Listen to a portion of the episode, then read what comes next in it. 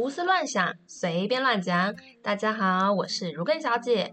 今天这一集没有汉娜，所以汉娜的粉丝，sorry 咯。最近汉娜正在忙，所以我就自作主张跑来代班啦。今天这一集我们要讲是一个非常有趣的题材，叫做慈禧与壁虎。慈禧跟壁虎到底有什么关系呢？这是我看了一本有趣的书，叫做《历史常常耐人寻味》，它里面就在讲慈禧跟这个小小的壁虎的故事。慈禧她是咸丰皇帝的妃子，咸丰皇帝驾崩以后，慈禧的儿子就继位，那就是后来的同治皇帝。慈安跟慈禧并称为东西太后，两宫的皇后共同临朝称制。慈安死后，慈禧她就彻底掌控了整个大清王朝。但是慈禧这个万人之上的女人，却十分惧怕壁虎这种小小的生物。据说慈禧惧怕壁虎，主要是因为她生前为自己打造的陵寝内的丹壁石上面而得出这个结论。清朝的祖制啊，皇帝跟皇后的丹壁石上面会有一幅龙凤宰猪的石雕图案，图案中龙在上，凤在下。象征说皇帝是天，皇后是地，阴阳结合。但是慈禧这个奇女子，冒天下之大不讳，将凤高高展翅在上，当成主体；龙，它在凤之下，当成附属位子。最奇怪的是，这块按照慈禧意思打造的丹壁石，在右下角的地方缺了一块。原来啊，是因为工匠在打造的时候，按照习俗，在丹壁石上面凤爪会凿了一个小小的壁虎，那这其实是吉祥的意思。但是慈禧看到那只小壁虎，就叫工匠把那只壁虎给敲下来，不要出现在他的丹壁石上面。忘记解说了，丹壁石一般是长两公尺。然后宽一公尺左右，被建在宫殿前的主要道路上。那石头上会刻有不同的花纹，有祥云、寿山等。所以，为什么慈禧会害怕壁虎呢？其中一个原因是说，因为壁虎它其中一个功能是用来做手工纱的。其实慈禧太后她不太算什么贞洁的女子，所以手工纱对她来说是不会有作用的。手工纱就是皇宫里面的太监会饲养壁虎，然后用朱砂喂它们，三年的时间到就可以长成七八斤的重量。长成这么大只之后，再把壁虎杀死，风干之后就可以磨成一种鲜红色的细粉。那把细粉点在女子的眉间，当做辨识贞洁跟专情与否的标签和标志。如果在皇宫里面，皇后或是妃嫔有秽乱皇宫的男女之事，这个红点就会自然消失。这就相当于古人所说的手工纱，壁虎就因此也被称为手工了。那慈禧她在咸丰皇帝过世的时候，她才二十八岁。嗯，是一个比较有欲望的年纪。他后来跟很多太监，然后甚至跟一些亲王，还有外国来的商人，有一些额外的传闻。坊间有蛮多小说跟电影在形容这一块的，所以会说壁虎这个特殊的功能，制作手工纱，让天不怕地不怕的慈禧太后因此而惧怕它。那我们来补充一下慈禧跟壁虎这两个主角的小故事。慈禧本名应该说她的姓氏是叶赫那拉氏，她是在一八三五年的十一月二十九号出生。她嫁给咸丰皇帝，生了同治帝，立了光绪帝跟宣统皇帝溥仪。本来我一直搞错，我认为慈禧太后这么厉害，她应该是正宫娘娘，不然怎么这么强？结果最初她并不是穿正红色的正宫，这就要讲到另外一位刚刚提到的女人慈安。当年小慈禧和小慈安是一同选秀入宫的。那咸丰皇帝在世的时候，慈禧她只做到贵妃，慈安已经升等到了皇后。咸丰死后呢，慈禧她是圣母皇太后，是西宫的太后；慈安是母后皇太后，是东宫的太后。古代以东边为尊，所以慈安的权力当然是在慈禧之上。不过慈安这个人对权力没有什么兴趣，所以慈禧他就掌握了蛮多具体处理事情的权力。在《清宫遗文》这本书里面记载说，慈安虽然不太过问朝政，那具体事务大多由慈禧判断来处理，但是在大事上面还是慈安说了算。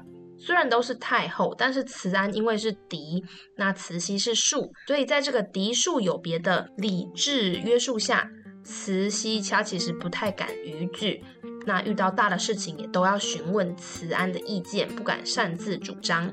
不过有坊间传闻说，慈安太后突然暴毙，跟慈禧脱不了干系，哇，这真的是清宫秘辛呢。后面会希望可以做一集来解说它。那刚刚讲到我们另外一个主角就是壁虎，壁虎有个别名叫做守宫，它擅长飞檐走壁，在古代也叫天龙，是一种非常灵活的小生物。那擅长攀爬屋檐和墙壁，在民间是一件吉祥的事情。如果有看到壁虎，表示说家里可以保住财富。不过这只是民间迷信的说法啦，因为以科学角度来讲啊，家中如果常出现壁虎，证明说家里的蚊虫比较多，或者是说 清洁没有落实，壁虎比较容易出现在环境杂物堆积的地方，它们也容易受到煤气吸引而来。所以如果你家里很多这种东西，可能就要注意一下，并不是表示你会发财，而是你需要整理了。壁虎有一个特殊的身份，看武侠小说的很多都会看到。五毒，五毒其实是指蜈蚣、蛇毒、蝎子、壁虎跟蟾蜍。不过很有趣，觉得壁虎并不是有毒的一个动物。老人家，像是我工作上的前辈，还有我的阿嬷，他们都觉得壁虎的尿液是有毒，但是这是错误的。其实壁虎是无毒的，应该说大部分的壁虎是无毒的。蜘蛛其实不是五毒之一，为什么大家会认为蜘蛛在这个五毒里面？其中的原因是因为金庸的武侠小说里面关于五毒教，把壁虎替换掉了，变成是蜘蛛。那壁虎很多品种有剧毒，但是在我们生活中的壁虎通常是没有毒，或者是说毒害不大的。经过资料对比啊，其实壁虎是五毒之一的这个根据有可能是误传，说蝾螈的可能性比较高。其中东方蝾螈这个生物跟古人说的。比较相符，东方蠑螈就叫做中国火龙，它原产地是在中国的东部跟南部各省份。蠑螈属的七个亚种之一，它皮下是有剧毒的。蠑螈的外貌跟壁虎其实蛮像，而且含毒素。那在古代资讯不太流通的时候，确实有可能会产生误解，说，哎，其实他要讲的五毒是蝾螈，但是讲成是壁虎。好了，我们讲到壁虎，接下来就来歪楼下。我们除了在没有打扫干净的房子有可能看到壁虎，还有在哪里可以看到壁虎呢？答案就是车子上面。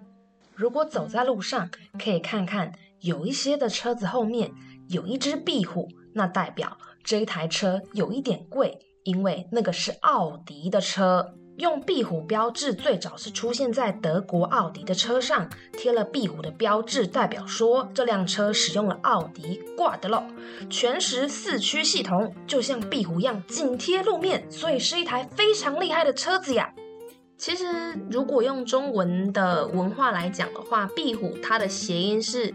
避福可以保佑你有福气，然后避开祸端的意思。奥迪的这个技术，它在一九八二年的时候获得过七次冠军，还有车队总冠军。一九八四年更是包揽了所有的车队总冠军。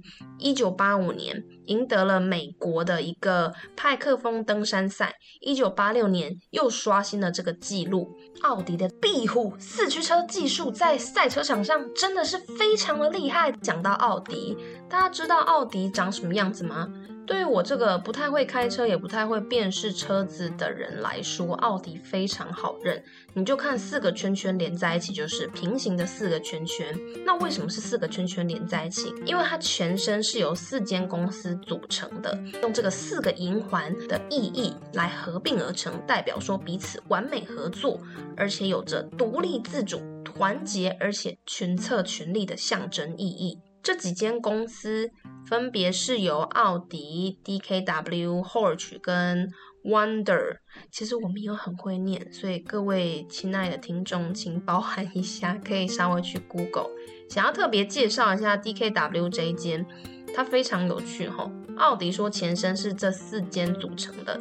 但是 DKW 这一间，它的前身是个纺织厂，一九一六年之后才开始进军汽车生产的市场，而且在一九一九年研发出自有的品牌电动自行车跟机车。但是他们在一九二八年开始生产汽车之后，就开始突飞猛进，超厉害了。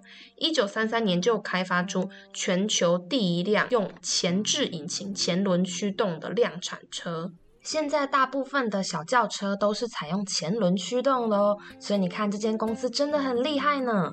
补充说明一下，全世界第一辆车子是在一八八六年一月二十九号卡尔宾市打造出来的。他那个时候是把引擎装在自己设计的三轮车架上面，是后轮驱动的。那这台车最大的速度可以达每小时十六公里。补充结束，我们再回来。刚刚讲到说可以量产前轮驱动的车子，我认为可以量产的意思就是它的资金很够，有稳定的技术可以量产。那这间公司我觉得是很了不起的。好啦，最前面我们有讲到说奥迪的标志是四个圈圈。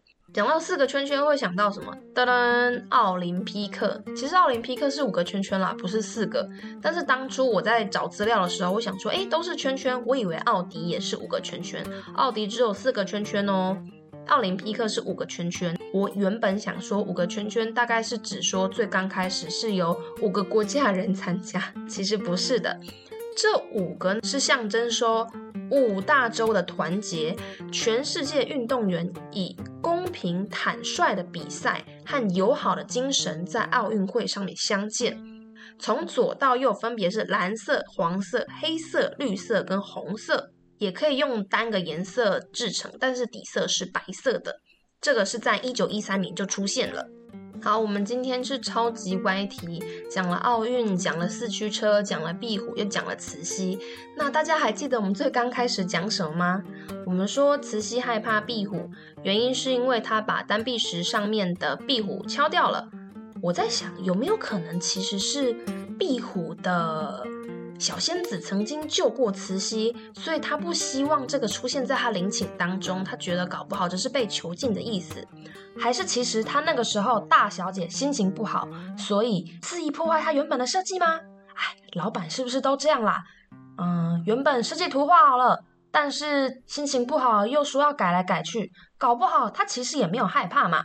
大家对于磁吸害不害怕屁股这件事情有什么看法呢？欢迎到 IG 或是 FB 跟我们留言来分享哦。今天的儒艮小姐代班日记就到此结束喽，胡思乱想。随便乱讲，我们下次见喽，拜拜。